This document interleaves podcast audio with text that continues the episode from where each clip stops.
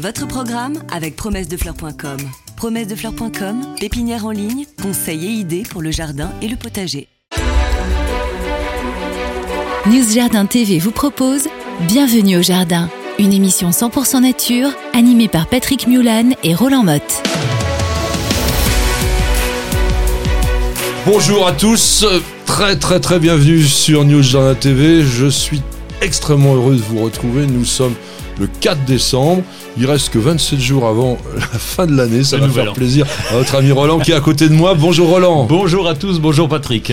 Donc ce qui veut dire s'il y a que 27 jours qui restent, nous sommes le 338e jour de l'année. C'est aussi le 12e jour du signe astrologique du Sagittaire. Sagittaire. Sagittaire avant de s'en servir, oui, c'est Bah. Sagittaire, c'est le signe de ma petite euh, jardinière. C'est dans Et dis donc, c'est bientôt son anniversaire. Ouais, T'as dans- prévu un cadeau Dans deux jours. Ah bah oui. Oui. Bah, sans ça, j'ai plus Oui, de oui. cheveux. hein. Oui.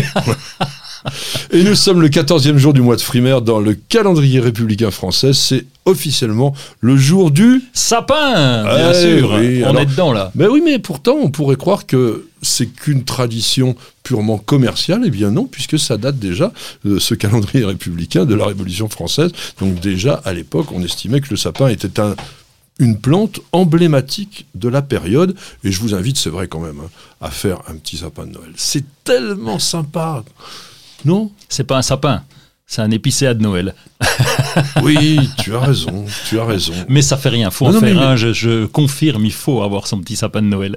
Je suis ravi quand Roland me fait des leçons de botanique. Alors, comme il vient de me faire une leçon, nous allons lui donner la parole. Alors, pourquoi c'est pas un sapin? Picea, euh, parce que c'est un, on appelle Picea abies, et donc c'est un Picea, donc c'est un, c'est l'épicéa. Voilà. Voilà, c'est l'épicéa. Alors que le sapin, on, on en a dans les Vosges, le sapin qui a, qui a euh, des aiguilles toutes plates en fait. Le, le sapin, le- on l'appelle le pectiné parce que ça ressemble à un peigne, et c'est le sapin pectiné qui est un peu différent. Et donc, le genre est abies, hein, dans ces cas-là, pour le véritable sapin. Alors, comme tu viens de le dire, fort justement, la différence, elle est de deux ordres. Celle que tu viens d'expliquer, à savoir que le genre abies, les aiguilles sont dans le même plan, alors que chez le picéa, elles font comme une sorte de goupillon autour de l'axe de la tige. Et puis, il y a une deuxième chose. Oui, c'est les, cônes, hein, euh, les cônes qui vont pousser euh, pour l'un euh, dressés, pour l'autre pendus. C'est le Picea abies où elles sont pendues, et pour le sapin, pour l'abies, elles sont dressées. C'est exactement. Et on va parler plus donc du picéa maintenant, puisqu'on va être pas loin de Noël, mais une petite chose. Si vous pouvez trouver un jour Abies coreana, Oh oui, il est beau. pourquoi Il est- Parce qu'on peut, y- on peut y serrer la main. Je sais pas si tu as déjà fait ça, parce qu'il il a des aiguilles tout autour. Bah, Parce Et- que c'est vraiment très très belle plante, mais surtout par ses cônes. Ah oui, qui sont toutes dressées, toutes bleutées un peu là. Ah oui, oui, Exactement, il fait des cônes bleutés. Et ça, c'est quand même assez rare. Et souvent, ils sont aussi dégoulinants, je dirais, de. C'est de la cette- résine. ré- hein, oui, cette sève résine, ouais. résineuse là, qui est extraordinaire. Et c'est vraiment très très beau. Alors, pourquoi, pourquoi, pourquoi parle-t-on du sapin en cette saison, pour Noël? Quelle est la raison?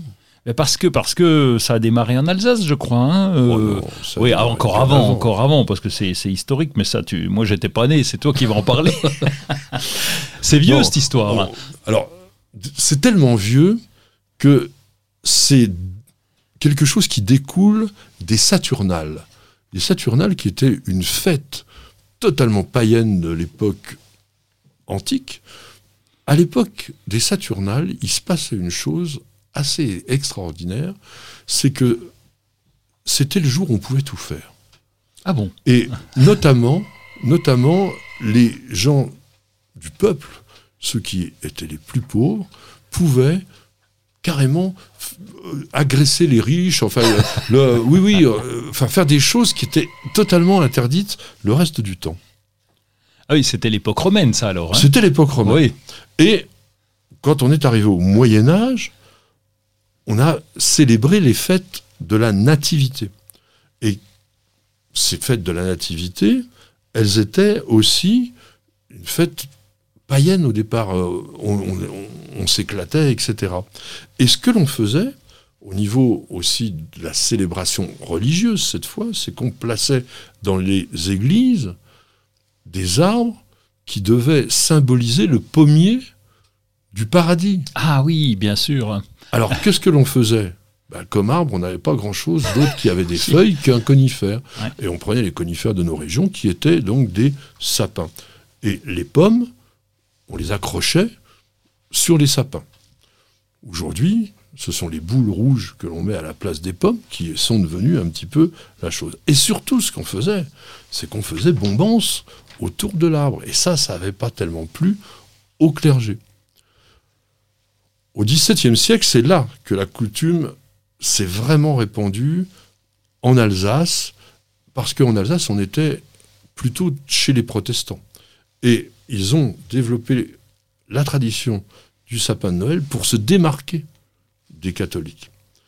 Et petit à petit, bon, bah, les catholiques, ils ont trouvé ça sympa aussi. Bah oui.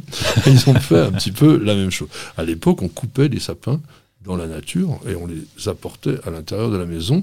Bon, il est vrai que dans ta région des, des Vosges, on n'en manque pas, mais quand même, aujourd'hui, on va éviter. On était très nettement moins nombreux Oui, à y a cette époque.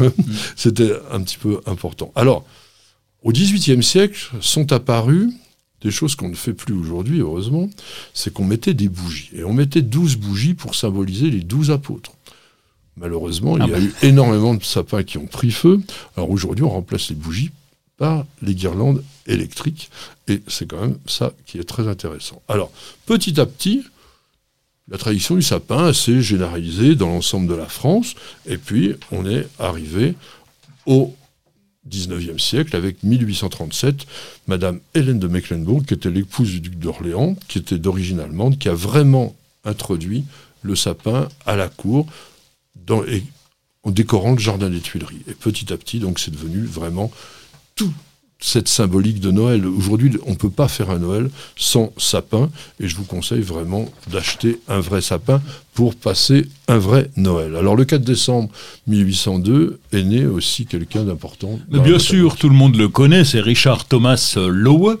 Lowe ou Lowy, je pense, on dit, euh, donc, qui était un religieux et en même temps un naturaliste anglais, qui a énormément travaillé sur la flore de Madère et qui a créé pas mal de genres. Alors la plupart, vous les connaissez pas, euh, mais je voulais faire un petit clin d'œil à ce monsieur. Il a quand même no- nommé des plantes que l'on cultive, comme Deschampsia argentea, par exemple, qui est une très belle euh, graminée, qui vaut le coup. Bon, euh, il y a des sérasiums aussi, euh, mais toutes les plantes de Madère, hein, Berberis madeirensis, Genista madeirensis, tout ça, c'est chez lui.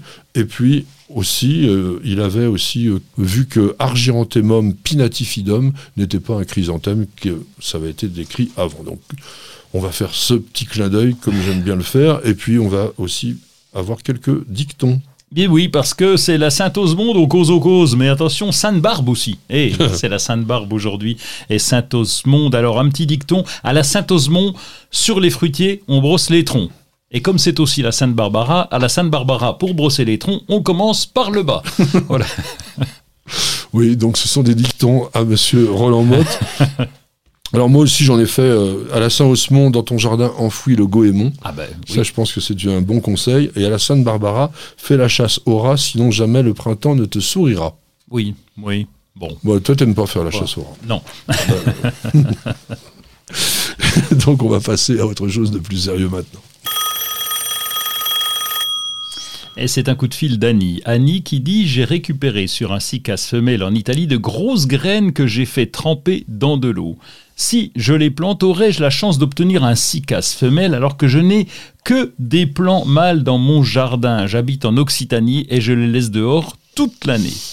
Oui, donc en, en Occitanie, on peut effectivement garder ce qu'on appelle le sagoutier du Japon, Oui. le Cycas revoluta, en pleine terre. Ça va très très bien aussi dans toute la frange méditerranéenne. Sont des plantes qui sont très résistantes à la sécheresse, qui sont quand même un petit peu craintives au niveau de l'hiver. Un petit gel. Oui, tu as parlé de la ça. Méditerranée, pour le reste, c'est en pot. Voilà, pour le reste, c'est en pot. Et alors à l'intérieur, c'est compliqué. hein. Donc plutôt serre, plutôt euh, véranda. Pour répondre à la question d'Annie, la réponse est non. Quand on sème des graines, c'est forcément des graines d'une plante femelle. C'est compliqué d'avoir des graines sur les plantes mâles. Oui, Donc on obtient généralement une population homogène entre les mâles et les femelles. Ça, c'est comme dans la, dans la vie. Euh, quand on regarde l'ensemble de la population humaine, il y a des petites variantes, mais on est à peu près à 50-50. Bon, là aussi, c'est pareil, on ne peut pas vous dire qu'il y en aura un nombre exact, mais vous ne pouvez pas savoir à l'avance.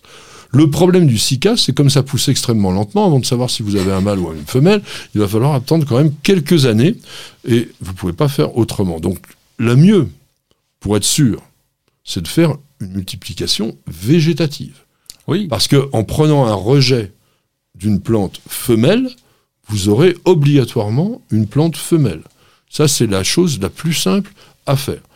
Alors, si vous voulez faire vraiment un semi de Sika, donne-nous quelques conseils. Bon, on va, on va euh, les mettre dans le bas du frigo déjà, on va les mettre au frais. Bon, ça, c'est, vous savez, le, le bac à légumes euh, du frigidaire. Donc, on les met là, on va les laisser. Ensuite, on va les semer à partir du printemps dans du sable. Euh, du sable, c'est bien, à condition qu'il soit bien humide. On va suivre évidemment à la chaleur, mais là, bon, là, le, le, Annie, elle s'en fiche puisqu'elle est dans un pays où il fait ça toujours chaud. Pas. Donc, ça suffira pas parce que la température de semis, c'est entre 27 et 30 degrés oui, pour donc ça faudra, faudra, grimper un peu. Non, il faut vraiment les faire des, en semi-entérine. Et tu as oublié un truc très important, il faut scarifier les graines. Les graines de Sika sont extrêmement ah, dures. Oui, oui. Et donc on est obligé de les scarifier avec une lame de rasoir. Et ça, c'est une opération assez délicate parce qu'il faut juste inciser la partie supérieure du tégument de la graine. Parce que si vous rentrez trop la lame de rasoir, vous coupez l'embryon. Donc il faut y aller tout doux. Donc c'est pas du tout évident. Et comme je vous disais, la température de germination, c'est entre 27 et 32 degrés. Donc il faut absolument avoir une terrine chauffante dans laquelle vous avez une résistance électrique. Donc on en trouve facilement. J'allais te dire, pourquoi ne pas faire euh, les, replants directement Oui, mais euh, elle veut faire un semi. Ah, donc je lui explique comment on fait un semi. Hein. Donc effectivement, euh, c'est pas évident. Et puis, une fois que vous les avez scarifiés, j'ai encore oublié, il faut les tremper entre 24 et 48 heures dans l'eau chaude. Ah oui, non. Donc, ouais, non, donc on n'est pas du tout euh, dans un semis vraiment facile. En revanche, c'est rigolo de voir apparaître des petites plantules de cycas. Parce que ça a ce petit côté de feuilles très original, comme le mini palmier là, qui sort. Donc c'est rigolo. Mais comme tu le disais fort justement, le mieux, c'est quand même de pratiquer la division de touffes. Vous n'avez pas la main verte? Alors prenez-en de la graine avec nos paroles d'experts.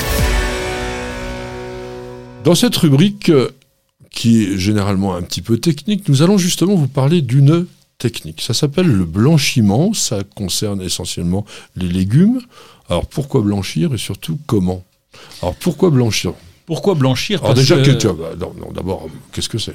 Bon, bah, c'est comme pour les cheveux, ça devient blanc. Alors là, blanchir, c'est essayer d'éliminer un petit peu euh, la chlorophylle, puisque les plantes, les, les, feuilles en particulier, si on prend les salades, tiens, parce que ça va être plus simple, elles sont bien vertes, et cette, euh, cette verdure peut quelquefois nous donner de l'amertume.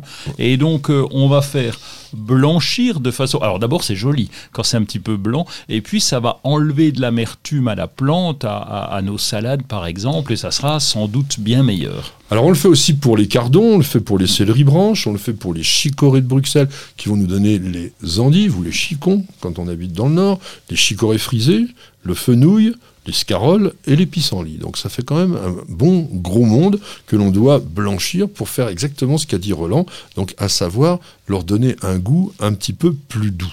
Alors, comment tu fais? Oh, je le fais pas beaucoup, moi. En fait, moi, j'aime bien la Il, il est rustique, ce oui, truc. Euh, je te non, c'est pas, ça, c'est pas ça. C'est qu'on a des, des, des, nous avions des, des, salades, on les a laissées faire. Alors, on en a encore en serre. Donc, je vais peut-être le faire.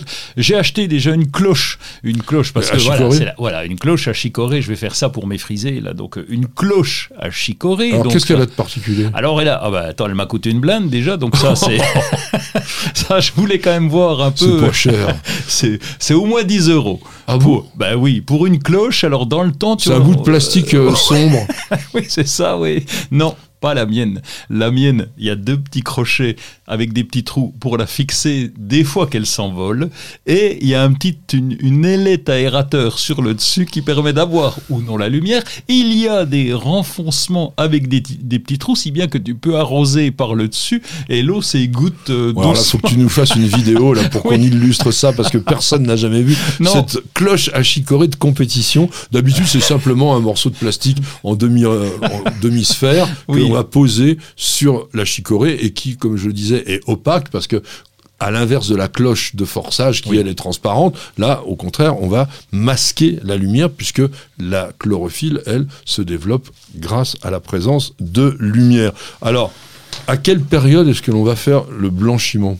Eh ben, le blanchiment va se faire lorsque la salade est déjà bien développée, euh, lorsqu'on a un cœur, euh, et puis on va, on va laisser, moi je laisse à peu près une quinzaine de jours pour, euh, voilà, pour, pour couper un petit peu, puis on les récolte après. Mais ça va se faire plutôt en fin de culture. Je ne vais Voilà. pas dire quand, mais, Non, non, mais c'est ça, mais c'est en- fin de culture. Lorsque la quoi, oui. salade elle a bien poussé, on se dit Oui. tiens ça va être le moment de la récolter. À ce moment-là, on la blanchit. Alors on blanchit pas que des salades, hein, puisque on peut blanchir, comme je disais, les pissenlits, les fenouils, même les poireaux et les céleris. Ben, à ce moment-là, on fait un butage. Oui, il suffit de buter tout simplement. Alors on va le faire avec la terre ou avec de, de- du paillage même simplement. Et on va buter, on va remonter, buter. Hein, ça veut pas dire euh, mettre un coup de fusil dedans. Ça veut dire remonter, faire une petite butte au pied de la plante. Et pour les poireaux, oui, c'est un grand classique. C'est un grand classique. Alors sur les fenouils, faites-le assez tôt, lorsque le bulbe du fenouil a à peu près la dimension d'un œuf.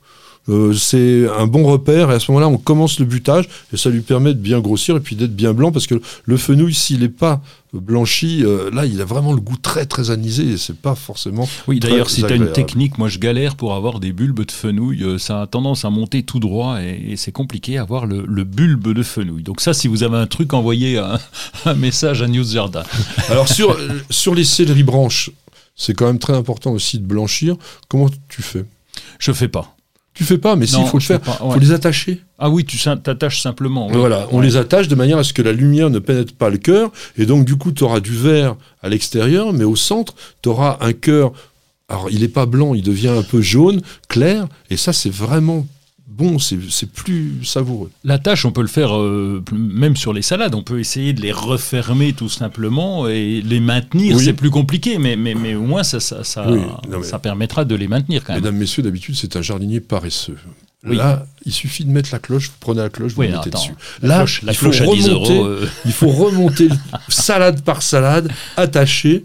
Il faut pratiquement être deux, hein, parce que pour pouvoir remonter, et une fois que tu as remonté, faire le nœud, euh, si t'as pas trois mains, ouais, c'est T'as cassé compliqué. 18 feuilles de salade en même temps. Donc, voilà. Alors peut-être que deux personnes qui travaillent, ça coûte moins cher chez Roland que, Que la d'acheter cloche. une cloche. On ne sait pas. En tous les cas, veuillez voir vous-même. Bienvenue au jardin. Patrick Mulan, Roland Motte. Dans le côté actualité, on va rester un petit peu dans euh, le monde de- des végétaux avec euh, une nouveauté euh, que Roland a choisie dans un catalogue d'une pépinière qui, je pense, ne vend pas directement au public, hein. Non, mais on les trouve régulièrement en jardinerie, voire chez certains producteurs, euh, puisque ce sont les pépinières Kerisnel. C'est un reg- regroupement de plusieurs producteurs qui ont chacun leur spécialité. Ils sont en Bretagne. Et là, euh, j'ai reçu le catalogue et je suis tombé amoureux du, du Cirsium rivular atropurpureum. Alors on dit rivulare quand on, on est... euh, Rivulare, voilà, ça. mais, euh, atropurpureum. c'est un chardon. Oui, mais c'est un beau, un c'est beau- beau, ouais, ouais. ah, c'est un beau chardon parce que il est, il est vraiment, il a une, il a une fleur. D'abord, il est très florifère. Apparemment, c'est ce qui est indiqué. Puis j'ai eu la chance d'en voir un. Il est, il est rose, euh, allez, rose pourpré. Donc c'est vraiment très très joli. Exposition mi-ombre. Alors non, il l'annonce à moins 15, donc on est peinard. oui, oui, oui. Euh, donc ça pousse relativement tout seul. Euh, plus, 1 mètre 20 de haut, donc Oui, euh, c'est- aussi grand. une plante qui prend de l'ampleur, donc euh, à, à voir, à faire attention quand même là où vous l'installez. Et puis c'est plutôt mi-ombre ou plein soleil. Bon, c'est pas vraiment, euh, pas vraiment euh, gênant. Alors ça prend pas une ampleur extraordinaire, mais c'est surtout remarquable, et ça je vous conseille, de mélanger avec des stipas, avec les cheveux Ah de oui. Vénus. Mm. Euh, donc euh, ce qu'on appelle maintenant Nacella tenuifolia. Donc c'est très léger, gracieux, et donc au milieu de ça, vous allez avoir les hampes florales de ce chardon qui fait des capitules globuleux, hein, ça fait des boules rouge foncé. C'est top. Mm. Ça fait plusieurs années que ça existe en Angleterre. C'est vrai qu'on a toujours un peu de décalage par rapport aux Anglais, mais là, vous avez vraiment une très belle plante. Donc, Cirsium rivulare atropurpureum, pour avoir justement ces fleurs pourpres, hein, on va dire vraiment On, peut dire Circe des rives, comme ça, ça sera plus simple. Oui, mais ça, c'est le Ouais. Circe des rives, c'est le sauvage. Ah oui, mais un trop purpureum. donc ah, là, Circe rives oui. Voilà. Ça, Comme ça, tu as les deux. un peu de mélange, français voilà, et oui, un, oui. peu dans- un peu de botanique. Alors, moi, mon offre, c'est quelque chose qui n'intéresse pour l'instant que les professionnels de la vigne. C'est un stimulateur des défenses contre l'oïdium à base de laminarine. La laminarine, c'est quoi? C'est une substance qui est extraite des laminaires, donc des algues, et que l'on commence à utiliser parce qu'on se rend compte que ça fait renforcer les résistances naturelles des plantes. Et ce produit a été, qui s'appelle Vinivax, qui est fabriqué en France, à Saint-Malo, dans l'usine de Goema, a été homologué pour les professionnels. Ce qui est intéressant, c'est que il est absorbé par la plante. Mais comme il est d'origine, alors j'allais dire une énorme erreur, j'allais dire comme il est d'origine naturelle, il n'est pas dangereux. Ben non.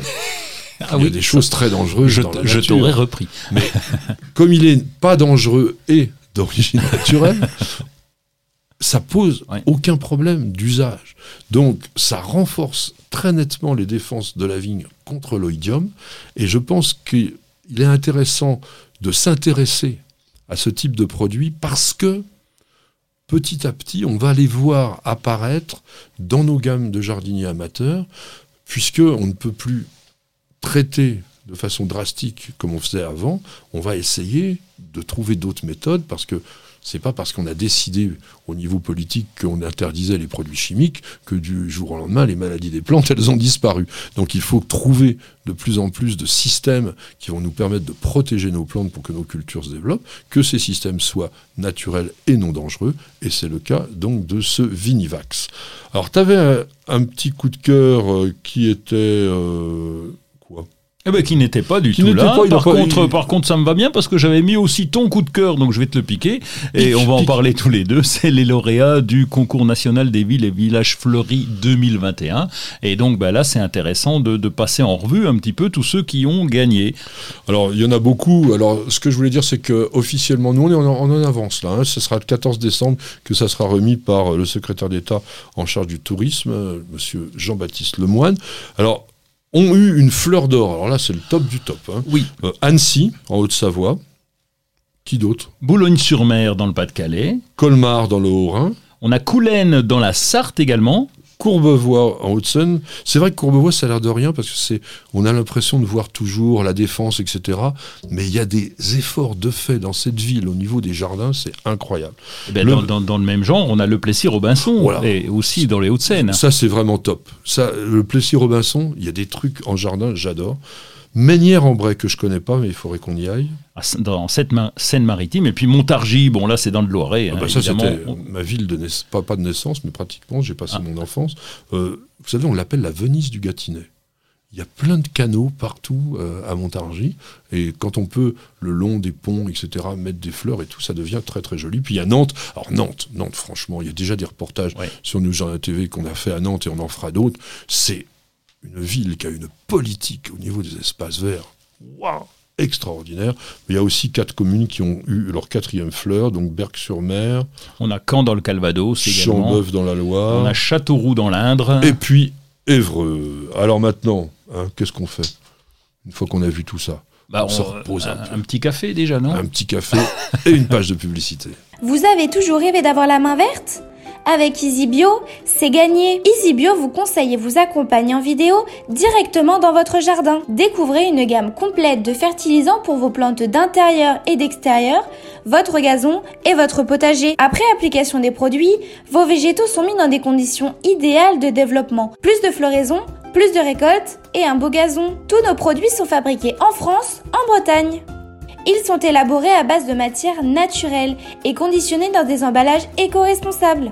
Derrière EasyBio se cache une belle équipe de jardiniers experts et amateurs qui prônent la réussite au jardin et qui a à cœur de vous donner la main verte. Alors, n'attendez plus pour tester les produits EasyBio.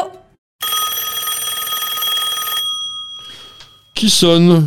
C'est Aurélie. Aurélie qui dit les feuilles de ma plante ZZ, je pense que ça doit être euh, Zamioculcas, ne tiennent pas droite, elles se couchent sur le côté. On m'a dit qu'il s'agissait d'un excès d'arrosage. J'ai donc cessé les apports d'eau depuis trois semaines, mais rien ne se passe. Que pouvez-vous me conseiller?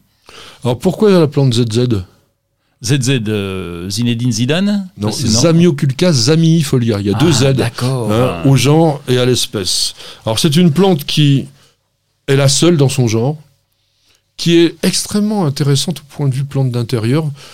Ça fait partie de ce que j'appelle moi les increvables. Alors c'est increvable à condition de ne pas l'arroser. Euh, si vous l'arrosez de trop, enfin pas l'arroser, Peu l'arroser. si vous le faites. Euh, faut pas toujours écouter à 100% ce que je dis. Parfois, il y a du deuxième degré. Qu'il faut très peu l'arroser. Euh, si vous l'arrosez de trop, eh bien, ça s'affaisse. Eh bien, je pense que c'est ce que fait Aurélie. Elle doit penser que c'est une plante ordinaire, donc je l'arrose. Puis, en fait, souvent dans la littérature, il y a eu des conseils comme ça, en disant maintenez le, su- le substrat humide, etc. Mais surtout pas. Le Zamioculcas, c'est une plante qui n'aime pas avoir les pieds dans l'eau. Donc de temps en temps, il faut lui donner un petit peu d'eau. Alors, quand est-ce que c'est le de temps en temps? Ben, de temps en temps, c'est difficile à voir. C'est-à-dire que pour ma part, je regarde déjà la surface du sol parce que souvent le terreau change de couleur et donc il devient un peu plus clair. Et puis après, ben, il y a, y a l'histoire du doigt mouillé. Hein. C'est pas, euh, c'est tout simplement. il y a une tu- chose beaucoup plus tu mets le simple doigt dedans. sur le Zamioculcas et sur la plupart des plantes. Regardez bien la surface des feuilles. Lorsque vous constatez qu'il y a des petites ridules, donc des rides très très fines qui commencent à apparaître, et donc vous avez plus la turgescence de l'épiderme, ça veut dire que la plante a vraiment soif. Dans ces cas-là, sur le Zamioculcas, eh bien vous pouvez l'arroser, y compris sur la partie renflée de la base des tiges, puisque c'est pas des tubercules, hein, mais ça donne l'impression que ce sont comme des Mm. pseudobulbes d'orchidées, par exemple. Vous voyez, ça, ça monte comme ça. Quand c'est légèrement fissuré, mais très légèrement, ça demande de l'eau.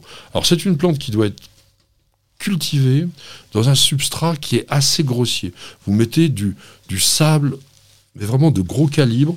Vous mettez un petit quart de terreau, un quart de terre de bruyère, et donc l'autre moitié en sable. Jamais de bac à réserve d'eau pour ce type de plante. Surtout pas. Et puis je dirais quand même, rapprochez-moi tout ce monde-là de la lumière. Même si, même si, le Zamioculcas c'est peut-être une des plantes, après je vais te piéger en te demandant laquelle autre qui marche comme ça, qui supporte le mieux les pièces assez sombres. Quelle est l'autre? Les pièces assez sombres, eh bien, euh, quelle est- Dur à dire. hein. il y en a quelques-unes quand même, non? Parce que tu, tu as Non, Il y en le, a vraiment une qui tient très très bien. euh, le, Ken- le Kensia, peut-être? Faux. Non J'en bah, sais rien. Aspidistra. Ah, l'aspidistra Ah ouais, Oui. mais ça, ça pousse partout. Tu le mets à la cave, il pousse aussi. Oui, non, mais trop facile bah ça. oui. Ah oui. Ah bah trop facile, il dit trop facile une fois que je lui ai donné la réponse. L'aspidistra, c'est vrai qu'on on en voit de moins en moins, malheureusement, en jardinerie. On appelait ça des plantes de grand-mère, nous, quand on était vendeurs. Les langues de euh, belle-mère aussi, un peu comme les Sansevieria. les Sansevieria, chose. mais l'aspidistra se trouve, euh, on, on le voit moins, oui, c'est vrai. Alors, tu as parlé de lumière, quand même, euh, il faut quand même un peu de lumière à, à notre Zamioculcas. Oui, je dis que c'est une plante qui peut pousser dans une pièce pas très bien éclairée, mais contrairement à ce que dit Roland à l'instant, euh, rien dans la cave. Non, Oui. non, non, non. Les endives dans la cave. Une cave lumineuse, peut-être. Voilà. C'est- tu connais ça non, mais non on plus. pourrait. Donc non, quand même une pièce qui reçoit la lumière, mais pas le soleil direct. Sur le Zamioculcas, on va pas le mettre complètement en plein cagnard. Même en cette saison, ça vaut le coup d'avoir un voile translucide qui va filtrer la lumière. Et puis, c'est tout. Et température, si on pourrait dire, c'est une plante qui supporte assez bien des périodes relativement fraîches. Donc, vous pouvez laisser descendre durant la nuit la température, même autour de 12 degrés. Alors c'est vrai qu'il n'y a pas beaucoup de maisons qu'on laisse à 12 degrés, mais par exemple, encore une fois, dans une véranda, Ouais. elle sera toujours, toujours quand même beaucoup mieux qu'à l'intérieur de la maison. Vous cherchez la petite bête Toutes les réponses dans le dossier de Bienvenue au jardin. Alors mes chers amis, si vous avez suivi l'émission de la semaine dernière, nous vous avons fait un dossier sur les fruits décoratifs. Là, nous allons rester dans le même esprit d'avoir des plantes qui sont intéressantes dans le jardin pendant la période hivernale, avec cette fois-ci les écorces décoratives. Et ça, je peux vous garantir que c'est pas suffisamment connu et que l'on peut vraiment trouver des plantes qui sont à la fois spectaculaires en hiver et tout à fait intéressantes pour le jardin. Alors, on peut dire quand même déjà deux mots sur l'écorce. Bah oui, l'écorce, c'est- c'est la, c'est la peau, la peau de l'arbre, on va dire. Euh, C'est sa protection finalement. Alors, euh, on le trouve sur des arbres plutôt. Alors, C'est vrai qu'on va le trouver sur tout type d'arbustes, mais pour qu'elle soit décorative, il faut déjà qu'il y ait de la surface. En arbuste, il y a le cor- il y a le cornouiller. Quand Oui. même, hein, les cornus alba, et, et comment, stolonifera qui ont, pour certaines variétés, des, carrément des branches très très lumineuses. Et puis il y en a un autre aussi, puisqu'il anticipe déjà tout ce que je voulais vous raconter. Euh, Vous avez eu chaud. au niveau des, des arbustes, il y, a, il y a une ronce, Rubus cockburnianus, Inconnu au bataillon. Totalement celle-là. argenté. Ah oui, ah oui des tiges argent. Il n'y avait pas un rosier qui était comme ça aussi avec un- Tu as raison, mais il n'est pas argent. Il y a Rosa sericea pterracantha.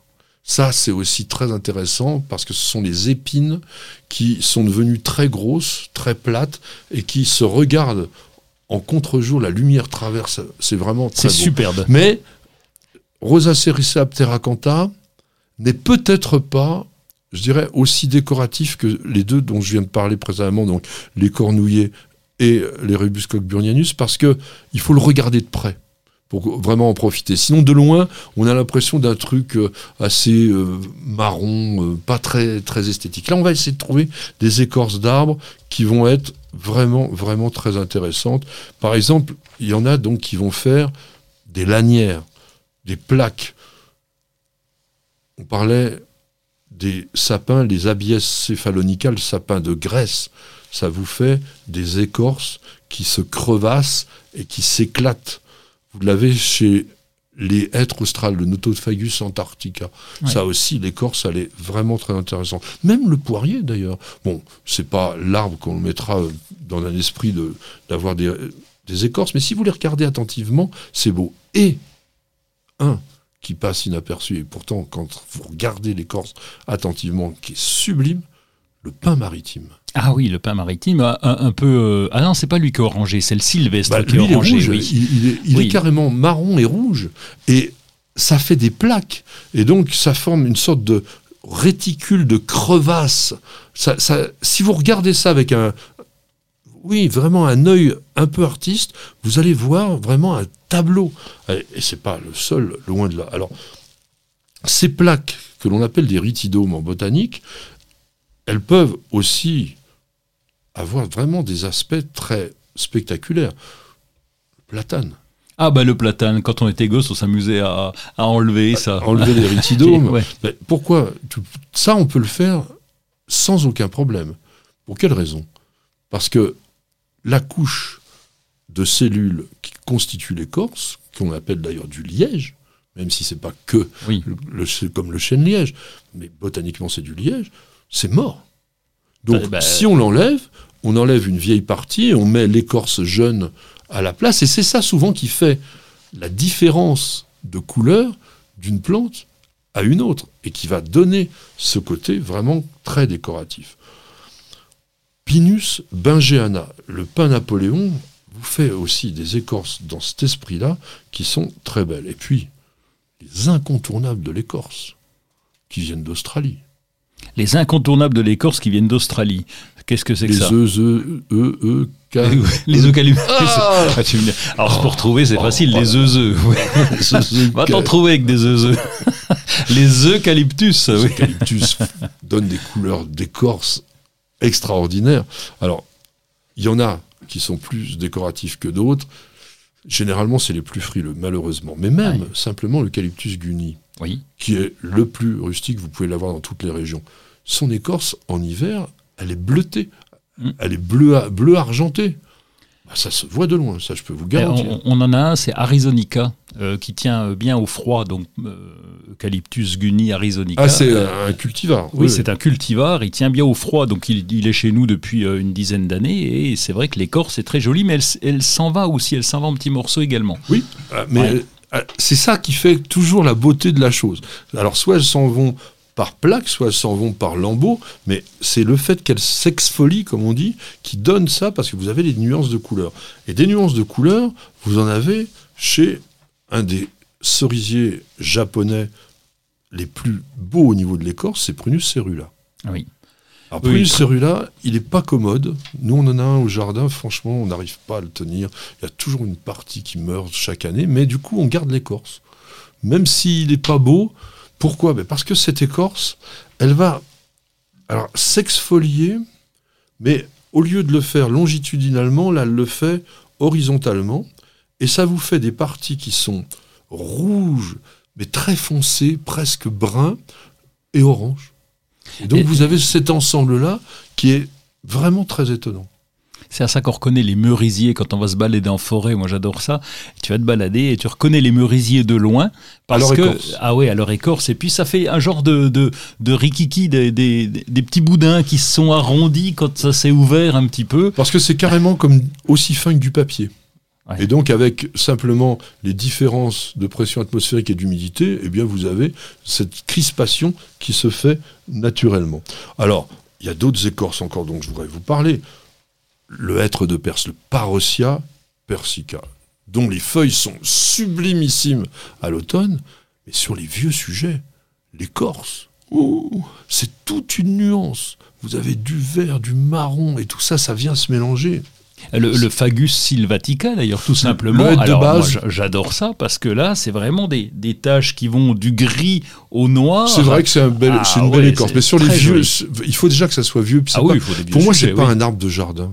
Ah non, c'est pas tellement un arbre de jardin, mais je te parlais de forêt, là. Non, c'est Ouais, trop grand. nous, on oui. fait du jardin. Oh ouais, mais alors allez vous balader en forêt de temps en temps, c'est- il y a tellement de belles écorces. Oh, mais tu verras pas euh, Pers- Parosia persica. Et puis le Zelkova carpinifolia, l'orme de Sibérie, lui aussi vous fait vraiment des, des écorces dont les exfoliations prennent différentes nuances de vert et de jaune. Vraiment, j'adore. Alors, on peut pas passer à côté des bouleaux. Oui, obligatoire. Euh, Betula tristis, par exemple, qui est d'une blancheur euh, nette. Enfin, vraiment, c'est blanc, blanc de chez blanc. Quoi.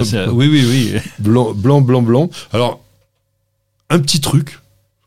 Les plus blancs que j'ai pu voir, c'était au parc du Vastérival, au jardin du Vastérival à Varangeville-sur-Mer. Enfin, en réalité, c'est c'est pas exactement à Varangeville, hein, mais c'est juste à côté. Ce jardin qui est mondialement célèbre a certainement les bouleaux les plus blancs de toute la création. Ben, ils ont un truc Oui. Ah, quoi donc Ils Il les couvrent, ils mettent une cloche dessus. Il les gratte. Ah, ils les grattent, ah oui, d'accord. Il les nettoie, il les frotte à la brosse de manière à ce que toutes les vieilles écorces s'en aillent, et vous avez que la jeune qui est la plus blanche, mais la plus blanche possible. Et là, au milieu d'un grand jardin comme ça, vous avez un massif, et bang, ça vous prend dans, la- dans les yeux. Je voudrais quand même pas finir ce petit dossier sur les arbres à écorce sans parler de l'arbre cannelle, l'érable cannelle, Acer griseum. Ah oui, C'est aussi une des plus belles écorces. à tomber par terre. Là, ça roule aussi. C'est brun roux, c'est ridé, c'est décharné. Et les morceaux d'écorce s'enroulent en spirale. Et ça, ça vous fait quelque chose vraiment de très, très décoratif. Donc, on pourrait y aller sans arrêt. Et je voudrais quand même terminer avec les érables serpents. Oui.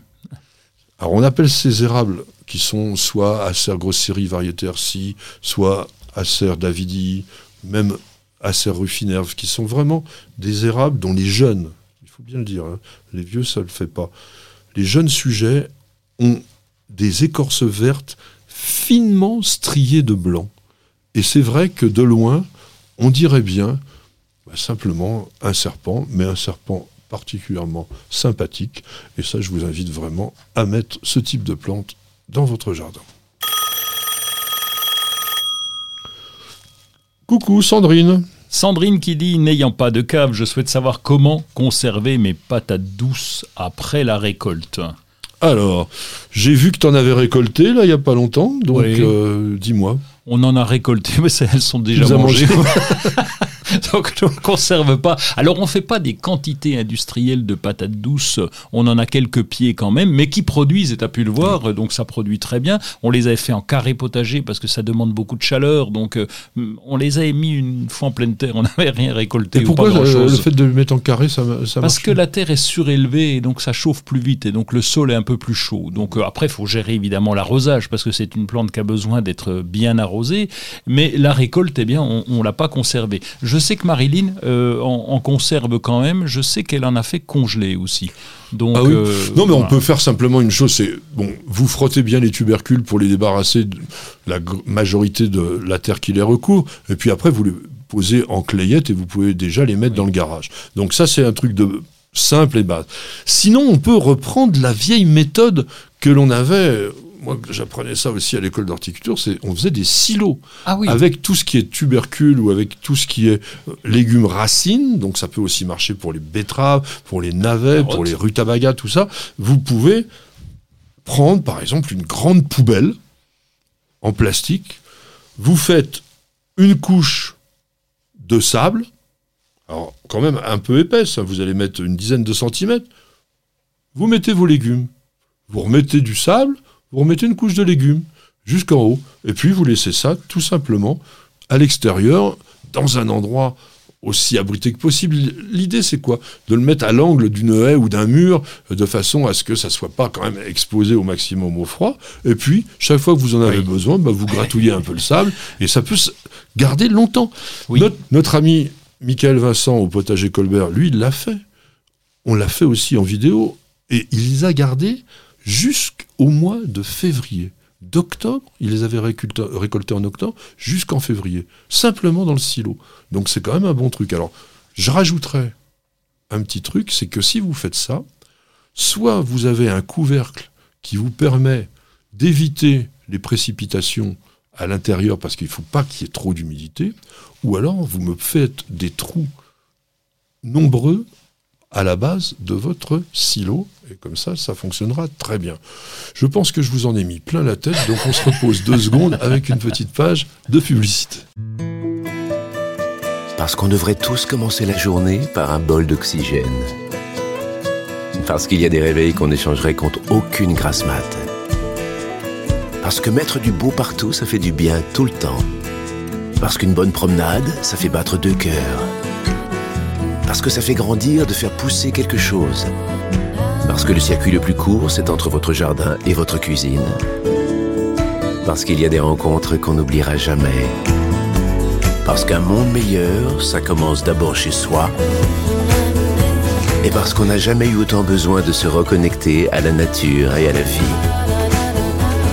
Truffaut, mettons plus de vie dans nos vies. Bienvenue au jardin. Patrick Mulan, Roland Motte.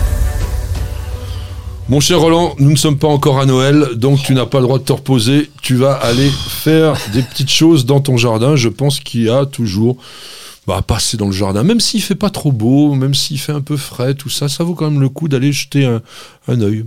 Ah ben non, mais c'est systématique. Vous avez un jardin, c'est d'ailleurs pour ça, et c'est important d'aller s'y promener, d'une part. Et puis on voit toujours quelque chose. Tu vois, par exemple, les, les fruits momifiés qui peuvent rester. On a, on a un pommier, on n'a vraiment pas eu beaucoup de pommes cette année, ça a été une catastrophe.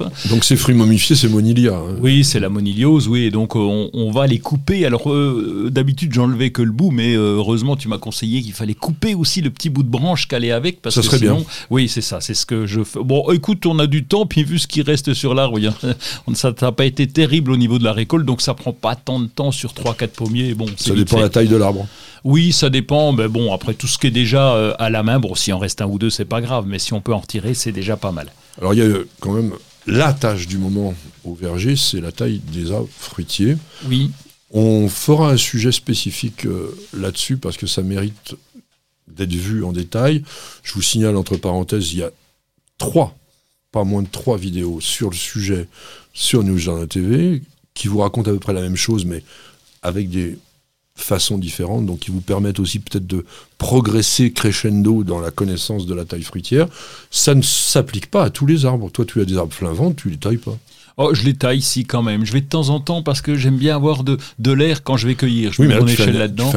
Oui, c'est un élagage ou un nettoyage, mais c'est pas une taille très sévère parce qu'une fois qu'on a, bah oui, on a un arbre en demi-tige. Une fois qu'il est bien taillé, tu vois, après on va tailler les extrémités, le cœur pour que ça soit à peu près propre. Et puis je m'amuse pas à tout retailler en détail parce que là c'est c'est trop de boulot. Alors on a aussi parlé des protections hivernales dans cette émission, ou une précédente, je me rappelle déjà plus. Une précédente. en tous les cas, on l'avait fait. Et il faut les revoir, il faut, il faut les surveiller. Ah bah, tu C'est pas parce qu'on hein. les a faites que tout d'un coup, euh, Ah bah non. miraculeusement, ça fonctionne. Parce qu'il y a un truc qu'ils ont inventé pour nous embêter, pour embêter le jardinier de base, c'est le vent. Et, euh, et donc là, quand t'as le vent qui se prend dedans, puis même la pluie. Donc, euh, alors des- j'ai déjà mis des pinces à linge, tu sais, sur les voiles d'hivernage, mais la pince à linge, tu parles, elle tient pas très longtemps. Donc il faut quand même contrôler régulièrement. On essaye de faire avec de la ficelle des choses qui tiennent. Il n'empêche, c'est bien de contrôler parce que ça, ça a vite fait de s'envoler, quoi. Écoute, nous, on en a un modèle extraordinaire, mais malheureusement je ne le retrouve plus dans le commerce, qui est un pop-up déjà, c'est-à-dire que donc c'est comme une sorte de ressort. Oui. Donc ça vous fait, une- on va dire un manchon, mais assez large comme ça, au pied duquel il y a des œillets où on peut mettre donc des sardines pour pouvoir tout le bloquer. On peut ouvrir par le dessus avec une fermeture éclair pour pouvoir mettre de la paille et tout ça à l'intérieur. Ce truc, il est absolument parfait. J'en ai un, je ne sais pas comment d'ailleurs ni où on l'a obtenu, mais on ne le retrouve plus dans le commerce et je le regrette. Alors, si vous êtes un professionnel fabricant de voiles d'hivernage, pensez-y, faites-nous des trucs pratiques, parce que vraiment, d'une manière générale, on peut dire que c'est pas très simple. Même ceux qui sont comme des manchons, Oui. on va dire, on en a des grands, bah, il faut couper des bambous pour faire des, euh, des tipis, etc., pour les tenir. Enfin, franchement, il y a encore tout à refaire, à retravailler, à repenser. Non, mais je suis. T'es Oui, d'accord euh, je suis d'accord. Et puis au niveau de la couleur, tu vois, on envoyait des colorés des voiles d'hivernage. Et Ah. moi j'aimais bien parce que ça égayait un petit peu le jardin et c'est pas évident à trouver. J'aurai une surprise Ah. bientôt. Oh, alors J'aurai une surprise. Je suis preneur. Alors, on va continuer à travailler un petit peu dans le jardin. Ou pourquoi pas, tu es à la maison, par exemple. Qu'est-ce que tu fais sur les plantes d'intérieur? Oh bah, plante d'intérieur, le recontrôle, je fais évidemment, j'applique euh, avant que tu me le dises, mais je l'avais déjà fait, mais c'est rapproché de la parce que le carré de la longueur du quart du milieu. Et bon, enfin bref, en, en clair, pour rapprocher les plantes de la de la lumière, ça c'est extrêmement important. Et puis contrôler aussi avec les avec les billes d'argile dessous, comme tu sais, on a l'humidité, donc toujours avoir une soucoupe, euh, j'en loupe toujours une ou deux, pas les cactus bien sûr, mais pour toutes les plantes, avoir une belle soucoupe dessous remplie de billes d'argile et remplir d'eau dedans, ça permet de faire une mini hygrométrie au moins euh, à la plante. Il y a un truc tout bête, hein, c'est de mettre des saturateurs d'eau sur les radiateurs. hein. Ça, il ne faut pas oublier de les remplir, mais sinon, euh, ça fonctionne très bien, puisque là, vous avez la source chaude et la vapeur d'eau qui se fait tout seul. Euh, oui, il y a encore des feuilles mortes hein, qui à ramasser un petit peu. Quelques-unes, oui. Alors, T'as mis tout le monde au compost? Euh, Non, pas tout. Pas tout. J'en ai mis dans les massifs de vivaces aussi, euh, de façon paillage. à faire une protection. Oui, en paillage, parce que de toute façon, ça va disparaître. J'ai eu un gros débat l'autre jour sur les. Ah, il faut jamais ramasser les feuilles mortes, etc. Je dis ah bah si, moi j'en ramasse pas partout. Pourquoi? Parce que la personne me disait mais non, les, les feuilles mortes vont apporter du compost, etc. Et sauf que dans mes allées, moi, j'ai pas envie d'avoir du compost et donc je, je nettoie par endroits. Il a raison, il a raison. Non, euh, c'est- c'est pas une vraie raison. Parce que ça se décompose mal la plupart du temps, ça reste extrêmement longtemps avec un aspect vilain. Si vous avez la malchance d'avoir un support, par exemple en bois ou un truc comme ça, ça devient des patinoires dangereuses, etc. Oui. Donc les feuilles, on les ramasse et effectivement, on les composte si on veut, mais on ne les laisse pas traîner dans le jardin ou alors on fait comme Roland, on les met dans des endroits bien précis sur lesquels on va pas en plus avoir à marcher dans des enfin, franchement un jardin, ce n'est pas un espace naturel, ça doit être un endroit dans lequel on peut vivre quand même de façon agréable et que esthétiquement ça soit pas moche. Je sais que certains ça vous fait dresser les cheveux sur la tête, mais je m'en fiche parce que j'ai raison, un jardin ce n'est pas un espace naturel. et voilà, Vous, vous me l'avez énervé, bravo. hein. Non, non, mais euh, à un moment donné. Bon, d'ailleurs, ça va pas m'énerver un peu, mais peut-être. C'est les les cendres de bois. Tu fais un peu de cheminée là en ce moment. Oui. Tu récupères des cendres. Qu'est-ce que t'en fais? Ah bah d'abord faut vider. T'as pas le choix. Déjà si tu les laisses dans la cheminée, ça le fait pas, faut les vider. J'en mets une partie au compost. J'en mets un petit peu sur le sur le, le jardin dans le temps parce que j'étais un puriste, j'en conservais pour les limaces. Mais tu parles, les limaces elles s'en foutent totalement. Ouais. Et puis il pleut un coup puis c'est fini. C'est surtout ça. Donc euh, c'est mort. Donc euh, bah, j'essaye de répartir tant que je peux pour éviter de les emmener à la déchetterie. Donc je répartis dans le jardin. Bon, c'est pas c'est pas gênant. Ça ramène, euh, il paraît un tout petit peu de potasse. Bon, pourquoi pas. Enfin moi j'y crois donc euh, c'est bien. Tu mets pas de fumier en ce moment. Ça serait quand même la bonne époque. Non. Sur les plan- sur les planches qui sont vides pour que le, pendant l'hiver tout ça ça travaille et puis. Oui, mais euh, le fumier, il faut aller le chercher. Donc c'est du travail, il faut le trouver. C'est du travail. Oui. Et là, j'ai trouvé des seaux de de de- de- d'engrais euh, de, de fumier en, en granulé et ça va très bien. Ah bah oui, non mais ça va très bien. Oui. Et moi je pensais qu'en en habitant à la campagne, tu pouvais trouver le fumier que tu voulais et puis tant qu'à faire, le mettre sur le sol. Ah, c'est pas c'est pas si évident parce qu'il faut trouver euh, un agriculteur qui est son tas de fumier, etc. Maintenant, c'est tout industrialisé, c'est pas, c'est moins évident. Et puis, quand même, c'est quand même moins lourd et plus pratique d'avoir euh, les seaux. Bon, il faut avoir 4 sous pour en acheter. Mais...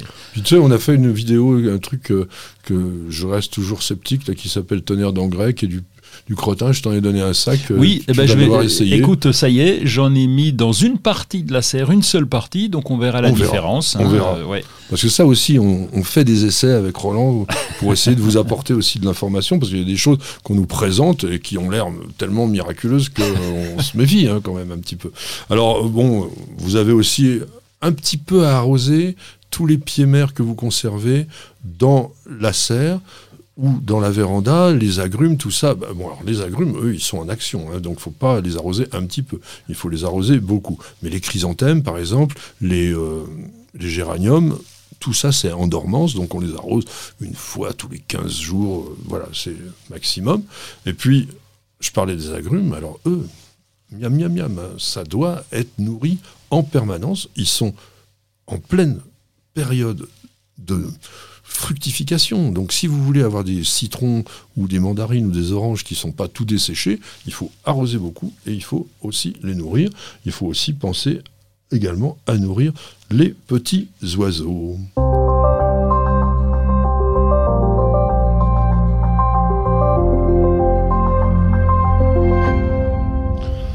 Dans cette partie de surf et de lecture, nous avons un petit, euh, comment on va dire, site internet assez rigolo. Oui. Troc Jardin, euh, je pense que ça veut dire ce que ça veut dire. Exactement, trocjardin.com, eh ben c'est euh, Adeline, Adeline Grulet, qui était euh, ingénieure informatique. Elle s'est dit j'en ai marre de Ça, faire c'est très tout ça. jardinier. Ouais, ouais. Il y en a marre de faire ce boulot-là. Et puis elle a, elle a créé le site, le site trocjardin.com, hein, comme ça se prononce, trocjardin.com. Et donc, euh, ben, elle a décidé d'aller habiter à la campagne. D'abord, ça c'est une bonne chose. Elle a vu qu'il y avait plein de monde à la campagne qui cultivait plein de choses. Et dit pourquoi ne pas euh, ben, essayer d'échanger d'abord, échanger des graines, échanger des plantes. Alors évidemment, elle, elle explique comment on échange ces graines et ces plantes. Faut pas essayer de pas faire n'importe quoi. Et on l'a déjà dit. On peut faire des rencontres jardin parce qu'il y a Oh. des gens, bah ouais, on peut se rencontrer entre jardiniers et puis échanger pas mal de choses. Elle met en avant les producteurs, les artisans du terroir, voilà. Donc en clair, l'idée, je propose, je recherche, je donne. Oui, puis c'est une bonne idée pour rapprocher un petit peu euh, les jardiniers. Alors, au niveau lecture, je vous ai dit donc euh, la semaine dernière, maintenant c'est la période des beaux livres. Ça peut être aussi des beaux livres pratiques comme celui-ci, donc qui a été écrit par les jardiniers de la ferme de Sainte-Marthe. Vous devez connaître, je pense, la ferme de Sainte-Marthe, c'est des spécialistes, tout simplement, bah, des graines, des graines, pas que de légumes d'ailleurs, mais enfin non. des, des graines bio. Et ils nous font un gros bouquin, 352 pages, 165 espèces de légumes, plus 700 variétés présentées, 1600 photos, enfin vous avez vraiment tout. Cette, cette ferme de Sainte-Marthe, c'est pas dire, hein, c'est 1974. Alors vous voyez, ce qui est intéressant, là vous avez toutes les variétés qui sont illustrées, voilà, et qui vous donnent vraiment le choix, et vous avez la manière de visualiser quand même les plantes que vous pouvez acheter. Les conseils sont évidemment bons. Ça fait très longtemps qu'ils utilisent et qu'ils vendent, parce qu'en fait, ils font les essais pour sélectionner un petit peu tout ce qu'ils doivent euh, vous vendre. Je pense que c'est un des meilleurs livres actuellement sur l'ensemble des légumes.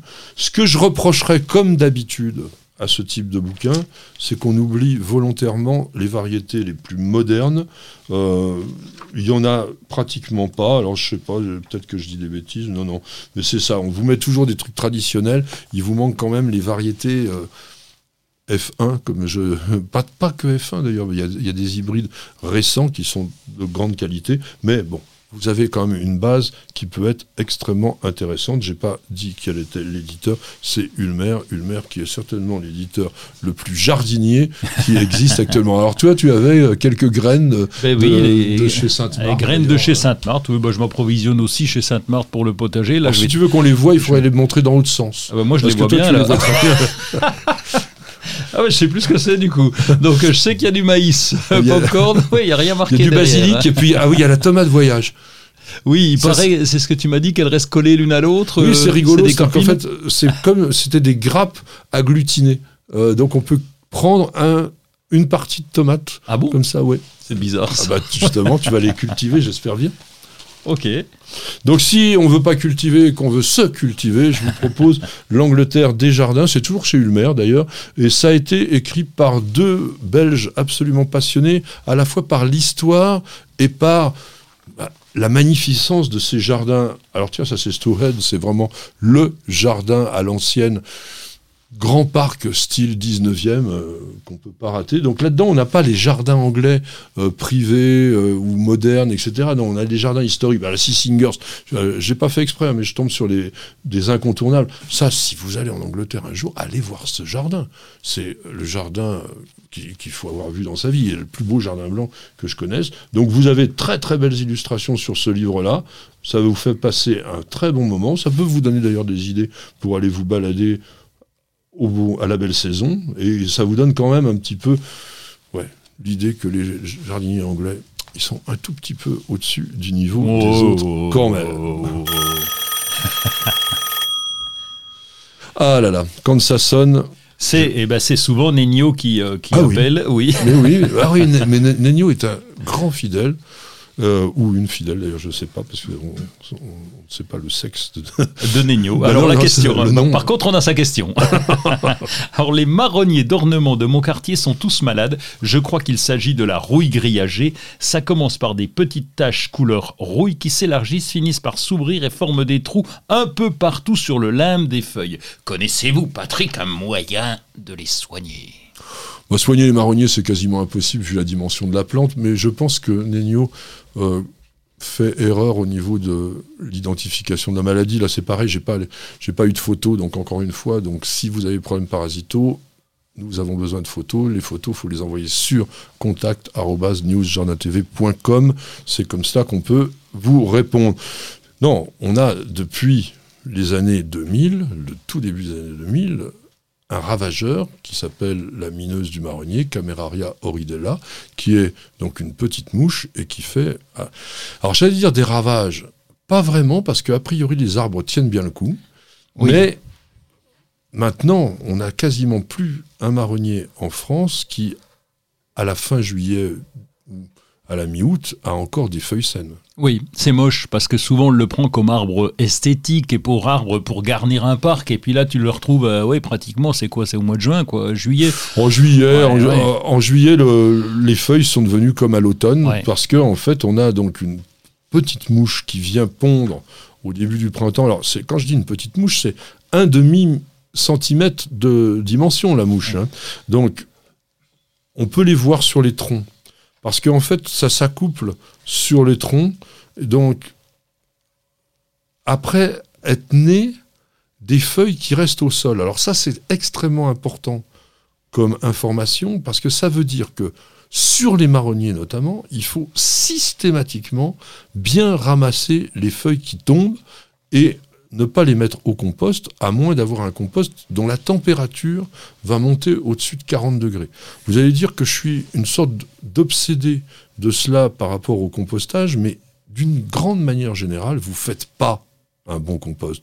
Ne le croyez pas, vous faites pas un bon compost parce que vous n'avez pas la dimension suffisante, le volume suffisant, et que un bon compost, pour qu'il ait éliminé les graines d'adventice, les germes de maladie, etc., là, on est sur 40 degrés sur Cameraria, je dirais que l'idéal, c'est que ça monte au moins à 60, voire 70 degrés. Et de façon naturelle, parce que quand vous avez un gros volume de déchets, au niveau de la décomposition, au niveau de la fermentation, ça monte en température, et à ce moment-là, vous êtes tranquille. Alors, ces Cameraria, donc, qui restent l'hiver dans les feuilles, sortent au printemps, pondent sur les feuilles. La larve est une mineuse, c'est-à-dire qu'elle rentre à l'intérieur de la feuille, elle se nourrit du parenchyme, c'est-à-dire donc tout simplement des tissus de la feuille.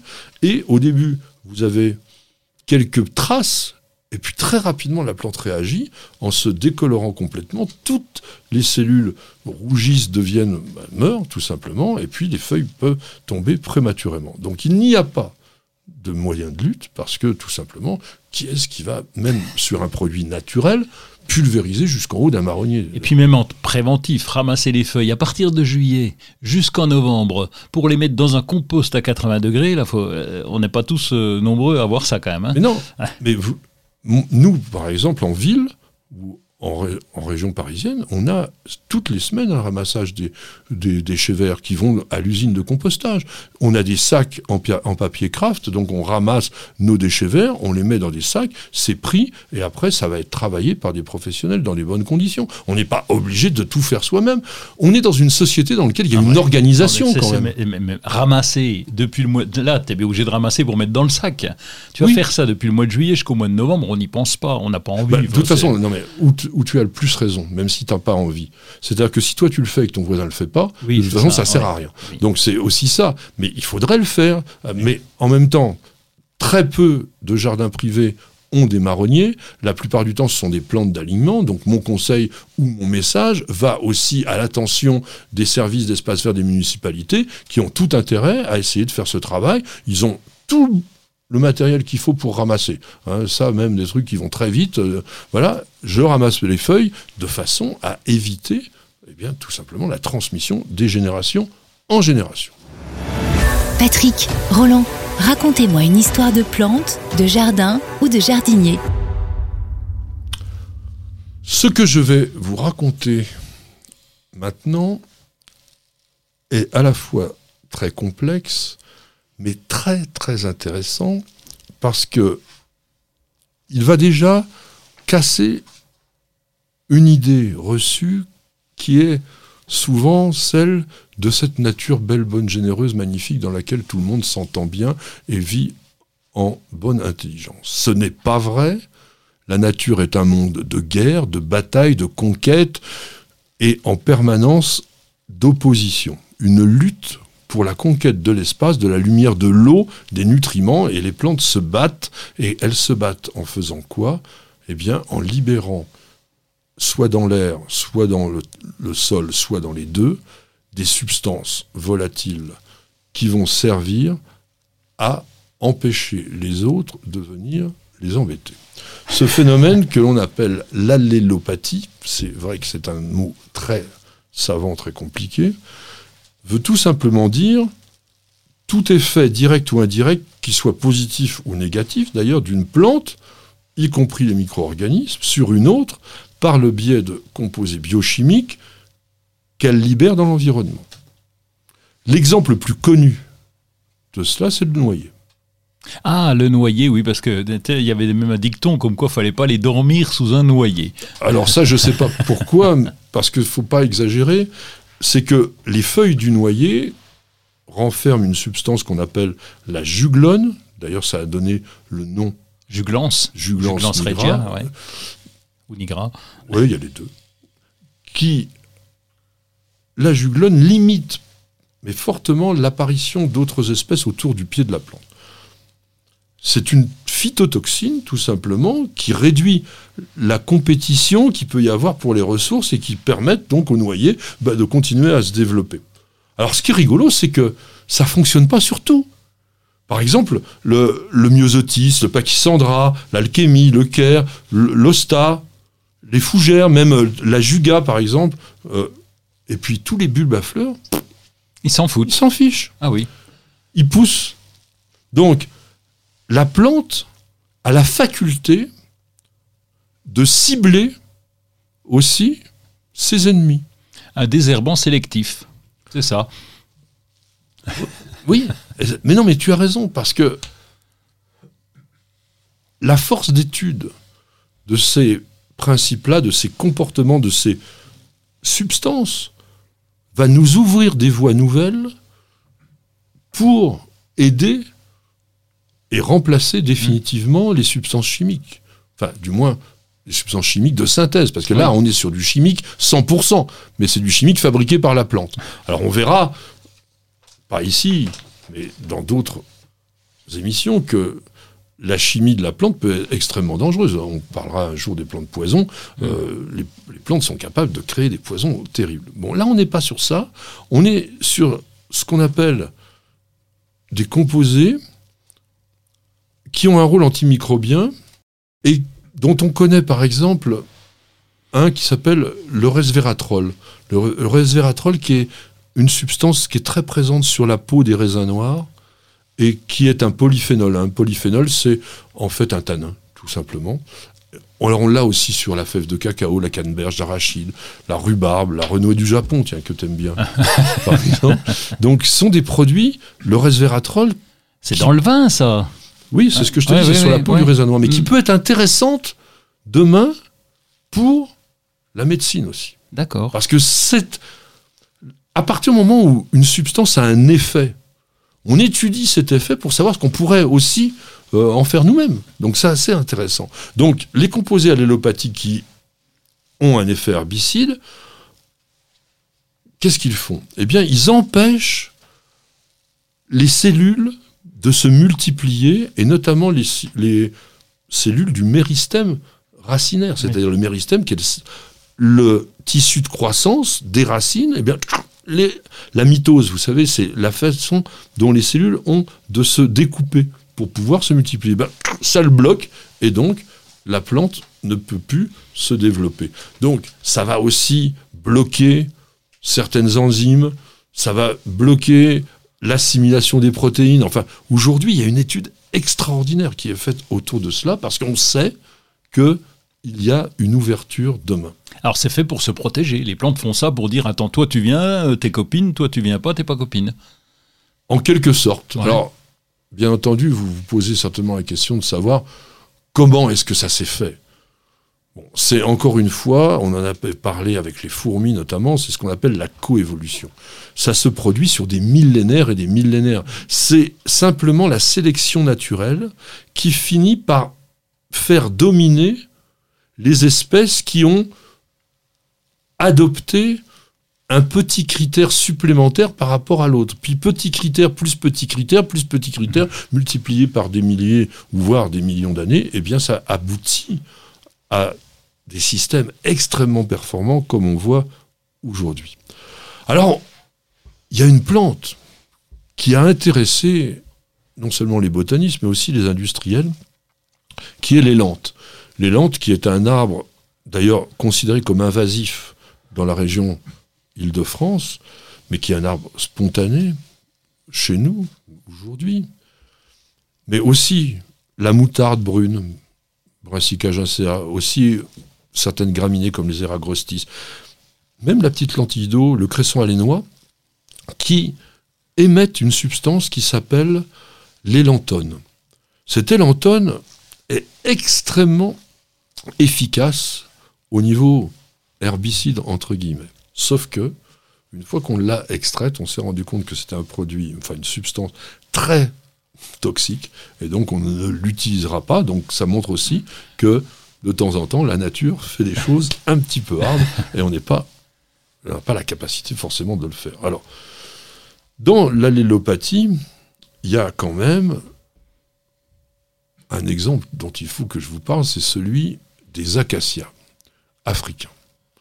Les acacias africains, dont on avait déjà parlé avec leur relation symbiotique avec les fourmis, ont pour certains la capacité d'émettre des substances volatiles cette fois, qui vont aller jusqu'à avertir les acacias voisins de la présence des herbivores. Ouais, J'avais lu ça un coup, et oui, oui, c'est un truc terrible ça.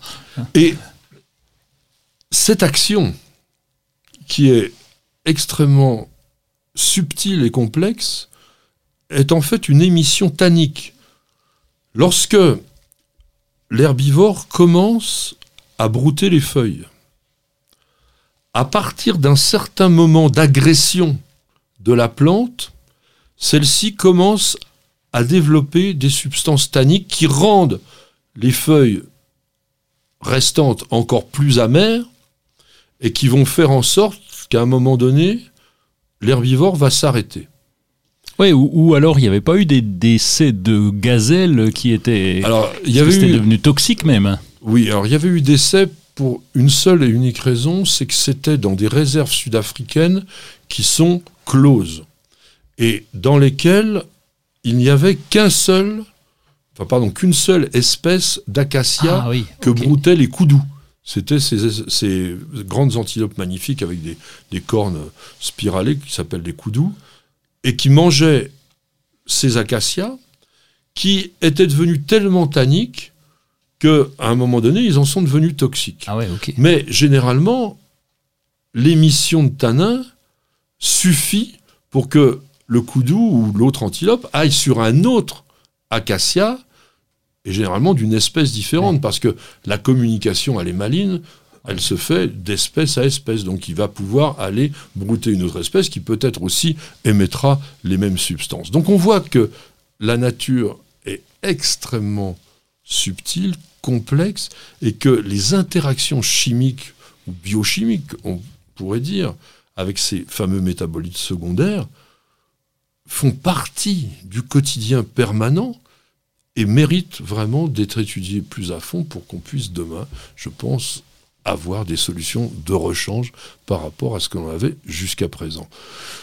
C'est peut-être euh, encore un peu éloigné, mais c'est comme ça qu'on terminera notre émission. J'espère que ça vous a plu et je vous dis à tous, eh bien, écoutez, continuez à regarder News dans la TV. On a plein, plein, plein de très, très bonnes vidéos à vous présenter. Roland, merci d'avoir été avec nous. Merci, mon cher Patrick. Nos amis à la technique, il y avait ici Stéphane, Miguel stoïque derrière toutes ces caméras, Nicole qui nous fait le plaisir de faire quelques petites photos, et puis à ses pieds, notre mascotte Perle. Donc toute l'équipe était là, toute l'équipe vous souhaite un très très bon moment pendant toute la semaine qui vient. On se rapproche de Noël, ça va être sympa. À bientôt et Bienvenue au jardin.